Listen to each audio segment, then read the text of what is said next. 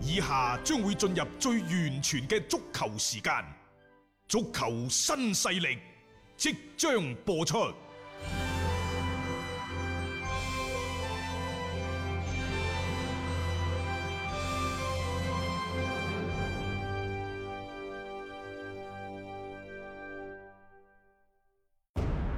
足球場，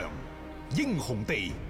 幾多難忘時刻。攞翻住個波，從廣州太陽神到恒大富力，從東較場驚天一射到亞冠加冕，從童話變成現實，從英雄變成傳奇。最偉大嘅球員，最不可思議嘅入球，勝敗之間只有一線。神奇之處，魅力所在，一比零啊！各位，只可意會，更可言傳。足球新勢力，各位朋友好，歡迎收聽今日嘅足球新勢力。西班牙甲組足球聯賽嘅冠軍出咗嚟咯，皇馬喺今日凌晨嘅賽比賽當中呢，係二比一就擊敗咗維拉利爾，提前一輪就加冕成功。與此同時，巴塞羅那喺主場就真係一比誒輸波啊二！輸俾奧沙辛拿，仲要打多個添。即係呢啲對以前嘅巴塞嚟講，打奧沙辛拿唔贏嗰四到五隻啊，都講唔過去嘅嗰種嚟㗎。咁但係呢場嘅比賽直情呢，就輸埋波添。所以呢，其實而家打少一輪，其實係兩隊波差咗七分㗎啦。所以其實就算琴日皇馬唔贏都好啦。啊，輸波都冇問題啊！ 又或者我哋嘅節目當中有時， 即係大家要一定要聽一聽，每一日都要聽一聽我哋節目，就算唔聽晒都好啦。因為最尾嗰十分鐘、八分鐘，即係有時呢，我哋嘅節目真係好多時開口中嘅。啊，即係俾一啲嘅即係賽前嘅我哋啲睇法啦，因為你大體嘅嗰個聯賽嘅走勢，包括呢啲球隊嘅狀況啦，誒大概去到一定嘅時間呢，你都會覺得誒差唔多㗎咯喎。誒，首先喺度要恭喜皇家馬德里先咧，因為佢哋係事隔三年、嗯三個賽季之後，再一次呢就捧起咗西甲聯賽嘅冠軍獎杯。誒，斯丹真係犀利嚇，反正好唔好得唔得都好。有斯丹喺度，嗯嗰個賽季就一定有冠軍，即係呢個定律。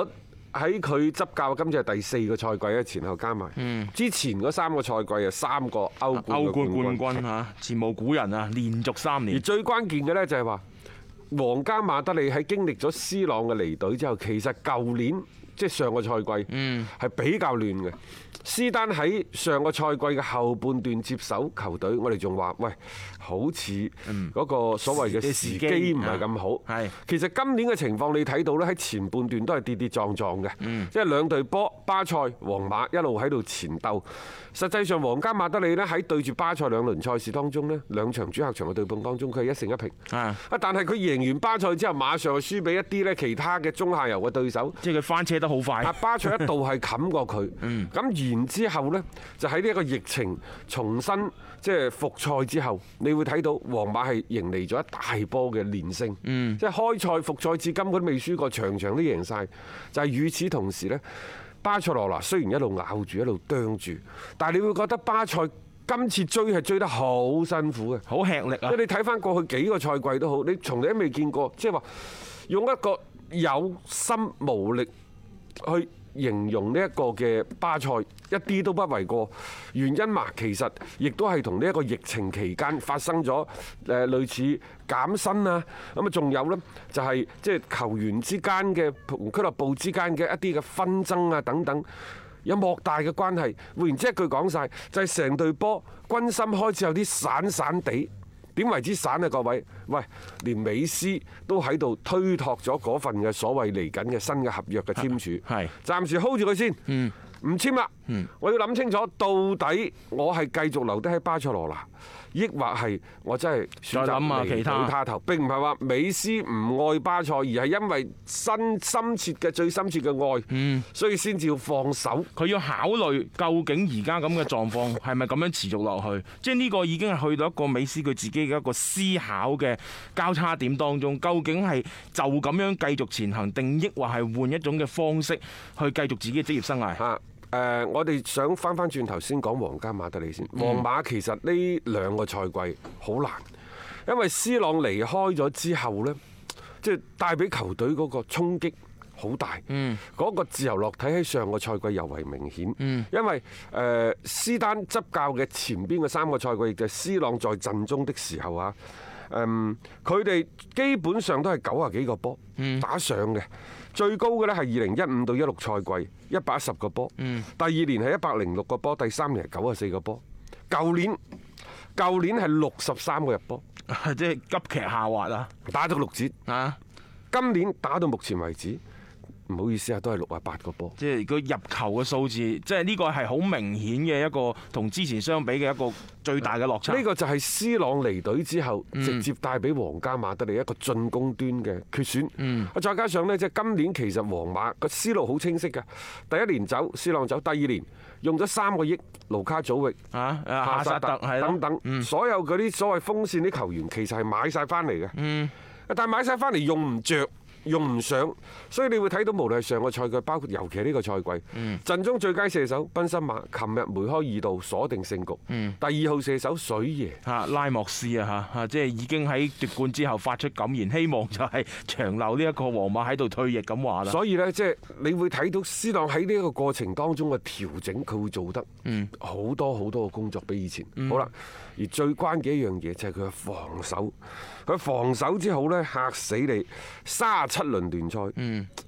廿三個，啊，好少啊！呢個失波真係，呢個失波數，因為你在此之前你睇翻，即係之前嗰幾個賽季，其實佢失波數字咧，起碼都佢平均四十個啦，係啦，唔會少噶啦，大概每個咁賽上季下。但你而家你呢呢個賽季失少咗十七個，嚇呢個幅度好犀利啊！嗰種防守效率嘅提升呢，誒特別係復賽之後嘅呢段期間，點解皇馬連戰連捷呢？同佢哋嘅嗰個防守嘅穩固係好有關嗱係。嗯咁樣講啦，馬德里體育會馬體會係被預知為過去十年西班牙防守最好嘅球隊。佢哋最巔峰嗰年係二零一三一四賽季，斯蒙尼帶領球隊攞冠軍嗰年，嗯佢哋嗰年嘅失球數字失咗二十六個波。嗯而家斯丹帶住呢隊波打到而家失廿三個波。係啊，仲要係最近呢兩輪先開始失多兩隻咁嘅啫。咁你可以睇到其實皇馬嘅嗰個防守水平非常之高啊。正係應咗嗰句説話：勝利靠進攻，奪冠靠防守。嗯因為正係因為防守能力嘅大幅提升，先至係保障咗斯丹喺二進攻之後，幫助球隊事隔三年再攞一個西甲聯賽嘅冠軍。仲有啊，好奇怪，你會發現呢，其實佢哋嚟嚟去去，人仲係嗰啲人都喎係，嗰批人嚟嗯但係嘅。即係換咗個門將，過去係拿華斯。係，而家換但係咗高圖啊意思，高圖爾斯，唉，高圖爾斯犀利啦！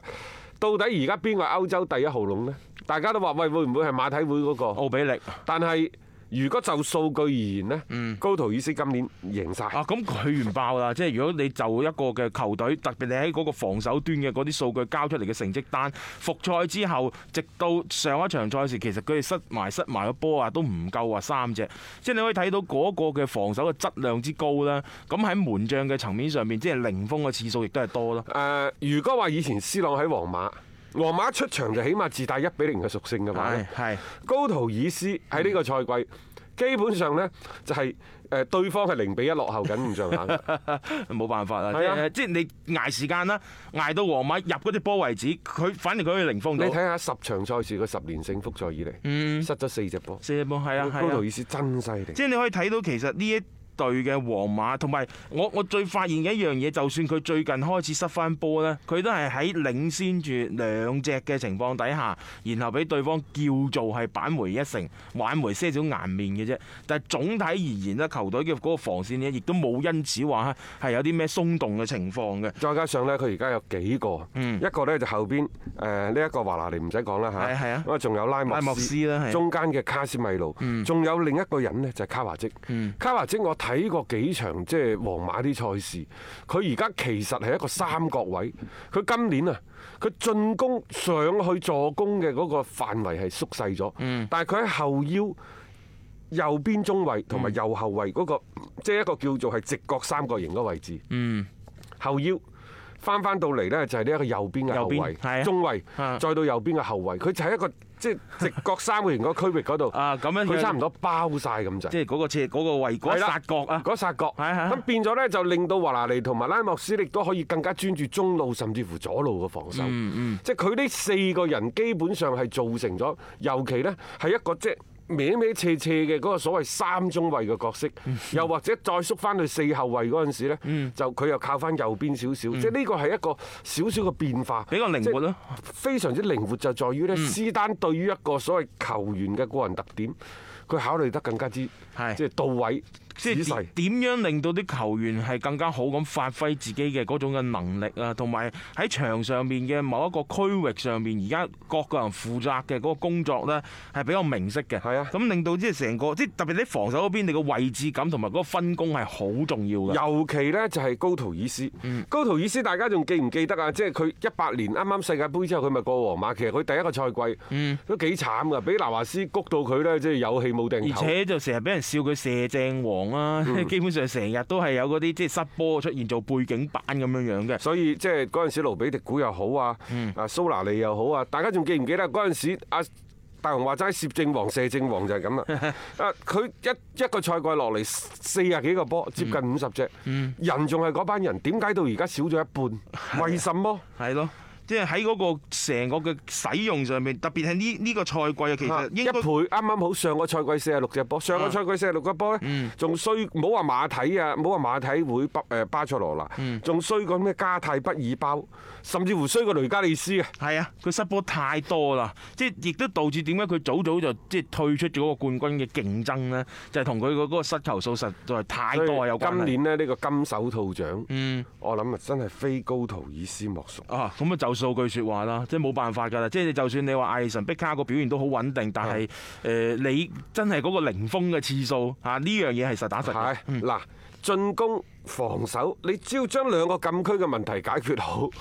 啊球隊嗰個成績就穩定咗落嚟嘅。其實你有冇睇到皇家馬德里場場都一比零、嗯二比一，又或者二比零咁埋債，好少見到類似曼城嗰啲，誒唔開心五比零，啊慘四比零殺你。少啊，好少啊今年嘅皇馬，我印象當中真係極少呢啲咁嘅場次。好啦，喺前邊呢，就一方面因為斯朗嘅離隊，兩個賽季其實皇家馬德里好快走出呢一個所謂斯朗離開嘅陰影。嗯我大膽啲講句，美斯走咗三到五 年，最最快啊！係斯朗兩年，其實喺我印象當中都快。快啊係快快嘅原因呢，其實就因為佢哋一個強有力嘅管理層，嗯仲有一個呢，就係佢斯朗點解要走，就係佢覺得佢喺陣中得唔到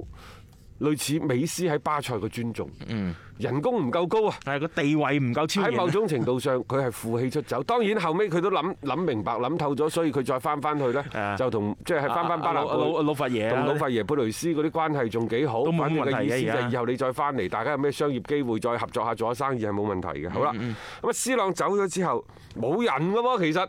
因為買嗰幾個咩夏薩特、盧比迪古嗰啲，唔係傷就係用唔到呢一個盧卡祖嘅，盧卡祖全部都用唔到嘅。係啊，唔得啊！即係而家即係皇馬其實喺鋒線嗰邊啦，係並冇揾到一啲咩完美替代者，係可以勝任翻以前喺斯朗所帶嚟嘅嗰種進攻上面嘅一個仲有效個應。巴巴爾，誒呢位仁兄就真係純粹喺場邊好似小丑般咁樣嘅一個表現嘅啫，即係佢唔係喺場上面踢波嘅，佢而家更加多就係一個演員嘅身份嚟嘅啫啊。好啦，誒最令人驚喜嘅，大家話係賓森馬，我話唔係，嗯係整條皇家馬德里嘅後防線，亦就係佢差唔多係嗰幾條友啊嘅一己之力。係啊。反正防守又係佢，入波又係佢。你諗嗯下，拉莫斯一個人就十個入 波。即係好犀利咯！即係你既然喺喺防後防線嗰邊係失波咁少，你並且你作為一個中衞可以帶嚟雙位數字嘅入波，啊呢個係好誇張啊。但係呢個後衞入波呢，始終都係士急馬行田嘅啫。啊啊，喺呢一個所謂後衞入波嘅數字越多，你欣喜咁睇到就係皇馬入球嘅人數係係多咗，多亦咗就話射門點係多咗嘅，啊，亦都係彰顯咗一個整體意識嘅優越性。OK，咁啊，但係始終都係要靠前鋒去揾食㗎。即係你唔穩陣啊嘛！你下下就係話打散彈槍咁樣樣啊，分散火力，你個個都有貢獻就話咯。但係你唔係話即係每一場比賽真係有人企出嚟噶嘛？佢打出咗個整體性，就一進攻嘅時候全員進 攻，死球角球，係啊一係防守嘅時候呢，就大家都防守，一齊防守係呢個呢，就你可以將佢理解為全攻全守吧。都算係啊係但係咁樣誒，任何一隊大會，尤其啲豪門球會，佢一定要有一個半個超級嘅射手，譬如話拜仁、嗯利雲道斯基。係咪？啊，利物浦紅箭三俠呃係啊誒巴塞就唔使講啦，美斯啊美斯啊等等等係等，所以即係話今個賽季呢，係不得已為之嘅所謂群狼嘅戰術，嗯但係亦都俾斯丹留低咗一個呢，就閃轉騰挪個空間。起碼今年係好難捱嗯嘅，佢捱咗過去。巴塞呢，你唔好睇佢而家落落亂，等到下個賽季翻翻到嚟，冇你美斯續唔續約都好，嗯巴塞下個賽季一定係會對皇馬嘅西甲冠軍產生一個嘅非常非常之大嘅衝擊。嗯，呢個肯定嘅，肯定嘅即係就係佢哋自己本身嘅嗰個角色同埋立場嚟講，你睇住啲死敵攞冠軍啦，你唔做翻啲嘢呢，其實就對唔住呢一啲所謂西甲裏邊嘅死對頭咁嘅身份啦。同埋佢哋亦都希望就係通過冠軍啦嚟去撳住一啲可能隊內嘅一啲不和諧嘅因素，所以皇馬預咗會受到更加大嘅挑戰。嗱，你睇下拉莫斯等等，其實佢喺球隊嘅時間只會比斯丹長，唔會比斯丹短嘅。嗯。但係即係佢點解唔會出現好似即係類似巴塞嗰邊嘅即係更衣室坐大話晒事坐大咁嘅問題呢？即係一方面係皇家馬德里嘅傳統，從嚟都冇話更衣室坐大嘅。嗯。尤其係三十歲之後就一年一簽。你想做，但係基本上都抨走。啊啊從嚟都唔會話有一啲，誒俾份空白合同俾你，人工任你寫，年限隨便填，冇嘅，冇冇先例。冇呢啲先即例係啊嘅。公分球員努爾卡斯拿斯之類都冇，都唔好意思。係啊，係啊，咁然之後呢，即係除咗佢哋有佩雷斯為首嘅管理層，嗯一個好強有力嘅領導之外呢，就係斯丹拿是否用球隊嘅公分球員，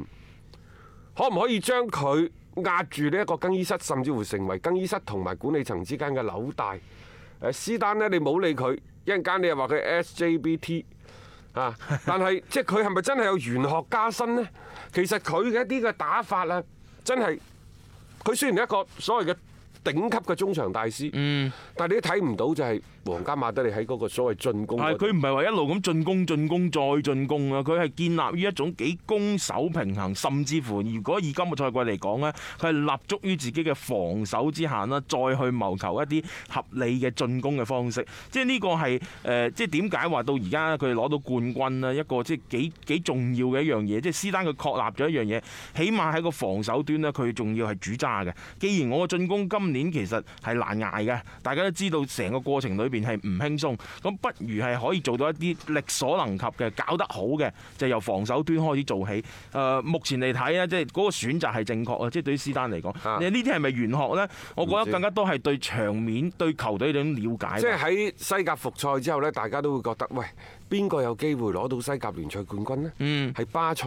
定係皇家馬德當里？時鬥得好緊要㗎，鬥得好緊要，但係嗰陣時已經有啲端倪㗎啦。嗯因為其實喺整個停賽期間嗰三個月，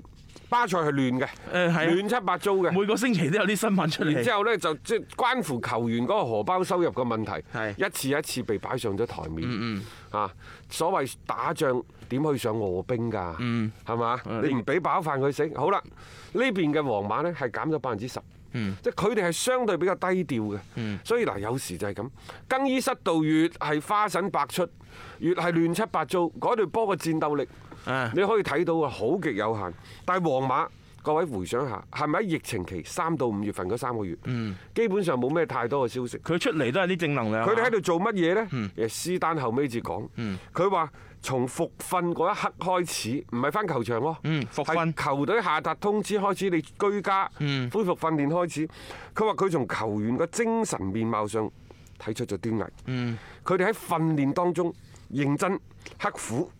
對獎杯嘅渴望以及隊友之間嘅相互鼓勵，都預示住佢哋有決心，利用最後十一場嘅聯賽做啲大名堂出嚟咁話喎啊，即係嗱，大家目標一致咯。我覺得佢呢，即係咁 樣就即係奪冠嘅功勞唔係我嘅，嗯啊係啲球員啊係啲球員呢，即係話佢哋有呢個奮鬥心三觀正確啊！係啊，係啊，即係嗱呢樣嘢做教練咪啱咯，即係你同樣有對比有傷害，有啲教練呢係卸膊嘅，啊推責嘅，但係有啲教練呢，老實講句，就算有功勞都唔係自己立晒，更加多呢，即係希望就係即係成個更衣室嘅一種穩定，佢哋啊深知呢個道理。所以佢哋真係要多謝今年呢一個疫情，嗯即係點樣化呢一個壞事為好事。係因為你個再記翻喺疫情之前，甚至乎佩雷斯啊，即係皇馬主席，嗯將今年二零一九到二零二零賽季都將佢定義為過渡之年，因呃為誒喺疫情之前，你巴塞雖然話球隊比較亂，嗯但係佢亂得嚟呢，大家嘅心思仲放喺比賽嗰度。啊！然之後突然間有一個疫情，冇比賽啦，啊停要咗啦減人工啦，咁啊真係即係咪亂咯？自己開始 自己亂陣咯，腳先，係咯係咯，即係此消彼長啊！啊！所以皇家馬德里先至有呢一個所謂嘅復賽嘅十連勝，所以呢呢個時間點樣好好咁利用咗嗱，最皇馬就係關啦嗯鍵係就係呢個時機，即係降咗落嚟，落咗嚟之後呢，你有對比先有傷害。你做皇馬球員係，你肯定時刻盯住隔離嘅巴塞，絕哇對㗎。嗰邊原嚟係咁亂啊嘅，我哋呢度唔原嚟係錯喎有啲咩事情嘅時候，嗰度即係。咁嘈嘅，咁嘈冤巴閉之餘呢，仲要話嘈完之後你冇無用功之餘，嗰度仲要俾大大佬一份大大嘅合同。嗯，啊，我哋呢度呢，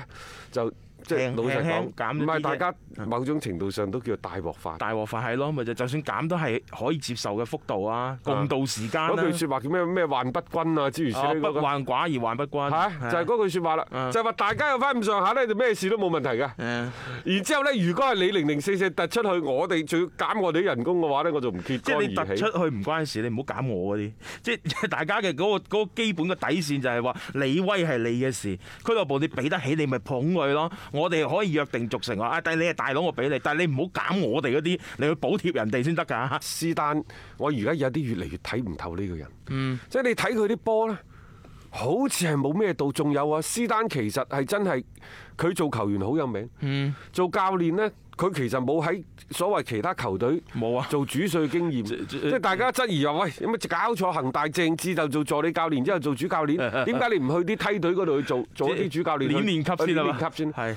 其實斯丹都冇點練級㗎，斯丹就係皇馬 B 隊，係啊，就係咁啊，但好短期嘅。好短期㗎啊，哈半年都 冇，半個賽季都跟冇住。就接手咗啦，係即係皇馬。仲有其實今年呢，俾到斯丹個考驗更加之大就。點解呢？就因為佢簽嗰幾個人，盧卡祖域啊搞搞震。嗯如果搞搞震，如果盧卡祖域嗰件事放咗喺巴塞，可能隊隊隊穿嗰嗰嗰嗰埲 牆都似。你唔知亂成點。但係皇馬呢邊其實都處理得佢 O 個 K 公關危機處理好係咯，啊嗯即係佢係佢肯定係使咗啲手段，令到你哋呢就唔好再炒作呢件事。嗯冇錯夏薩特啊，夏薩特應該有兩次到三次嘅受傷。即係由 加盟加盟到而家為止係啊即，係冇錯嗯啦。你是否圍繞夏薩特去制定戰術？嗯制定咗戰術之後，你又打唔出嚟，咁佢就喂三十八輪，佢俾到你試錯機會唔會好大嘅咋？啊冇錯啊，即係話喺夏薩特呢個問題上，你到底係等佢復出，定抑話你再另辟蹊徑啊抑？或係你放棄佢，重新去制定戰術？冇錯嗯我都話好彩得呢三個月嗱。各位，如果冇呢三個月，可能皇馬今年真係攞唔到嗯未必夠巴塞撐。因為佢嗰幾下次次贏完巴塞之後，自己慣低呢，又會係陷入一種自我懷疑嘅一個地方嘅。啊你用你用雲尼斯奧斯，誒好似係幾好波，但係雲尼斯奧斯嘅發揮唔夠穩定即係咯呢場好波啫，下一場再用嘅時候又唔係嗰支歌仔嘅咧。咁然之後仲有一樣嘢，就係、復賽以嚟，西班牙嘅天氣非常之炎熱，平均三日一場嘅賽事，誒、你班老嘢， 巴塞元老院八個八個三十歲以上 嘅，你點打啊？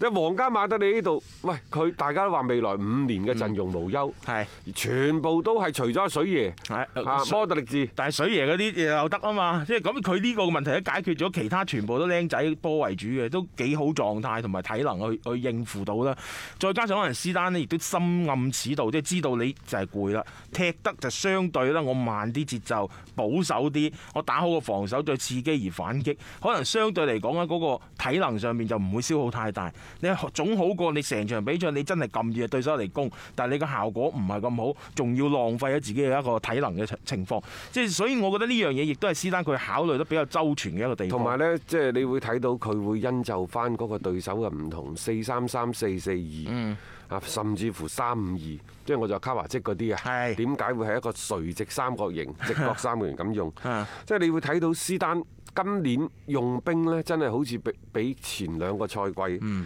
又真係好咗。即係以前就覺得好似帶唔到啲咩內容出嚟嘅。一句講晒， 你話佢嘅戰術係咪即係好先進？啊啲理念係咪即係拍得住高普？啊唔唔得唔得唔格得調拿嗰啲爭好遠 爭好我遠哋姑且不論，因為點解呢？因為最適合自己嗰隊波嘅打法，係佢先至係最好嘅打法。啊冇錯咁所謂點樣為之最適合自己嘅打法啦？我認為就四個字嘅啫，知人善用。嗯，亦就係你對你手下呢班兵，你可唔可以人盡其才，物盡其用？嗯老將用佢嘅經驗。嗯年輕嘅球員用佢嘅衝勁，你會睇到㗎啦。嗱，而家拉莫斯唔使講啦嚇，嗯即係水爺係入咗十個 波，呢啲唔使講嘅。啲人盡其用啊。係啊，但係你話喺年輕球員嗰度，佢係咪又係用得非常之唔錯呢？即係好多嘅年輕嘅小將，慢慢慢慢滲誒、即係滲入呢一個嘅嗰個陣容當中咧，上場嘅機會其實都幾多下嘅，即係俾到佢哋一啲嘅發揮嘅空間，亦唔至於話喺傷病較為嚴重啊人員缺損嘅情況底下都冇人用啊嘛，賓森馬算唔算第二春啊？算係嘛？算。嗯然之後呢，摩特力治、拉莫斯嗰啲，即係摩特力啊輪換啦，摩特力治就拉莫斯。誒賓森馬、一路好穩嗯定，即係一好啦前一後啊嗯僆仔嗰度雲尼斯奧斯越打越好，洛迪高越打越好。誒個係舊年為數唔多嘅，誒誒誒中後場嘅為數唔多嘅引援，冇錯啊啊冇錯啊嗯阿森斯奧呢皇馬太子嚟嘅，卡華積嗰啲啊叫做中生代，嗯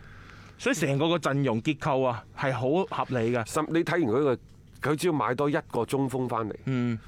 佢就五年陣容無憂。嗯，冇錯，真真係係犀犀利利，佢已經為未來鋪好咗路啦嚇。咁啊，為咗相關嘅一啲情況，我哋稍後翻嚟咧，第二 part 咧繼續同大家再傾過嚇。 Hello，我係張達斌。每日傍晚六點到七點，我都會喺 FM 一零七七同大家做節目傾波經。而家係自媒體時代，除咗喺電台嘅節目，每一日我仲會喺抖音發布最新嘅短視頻內容。嚟抖音搜索斌哥廣播就可以揾到我啦，記得添加關注啊！另外，歡迎大家關注我嘅微信號碼，方便隨時交流。敲重點，唔係公眾號，係個人號啊！微信號碼係一三四一六三六孖五九八，一三四一六三六孖五九八。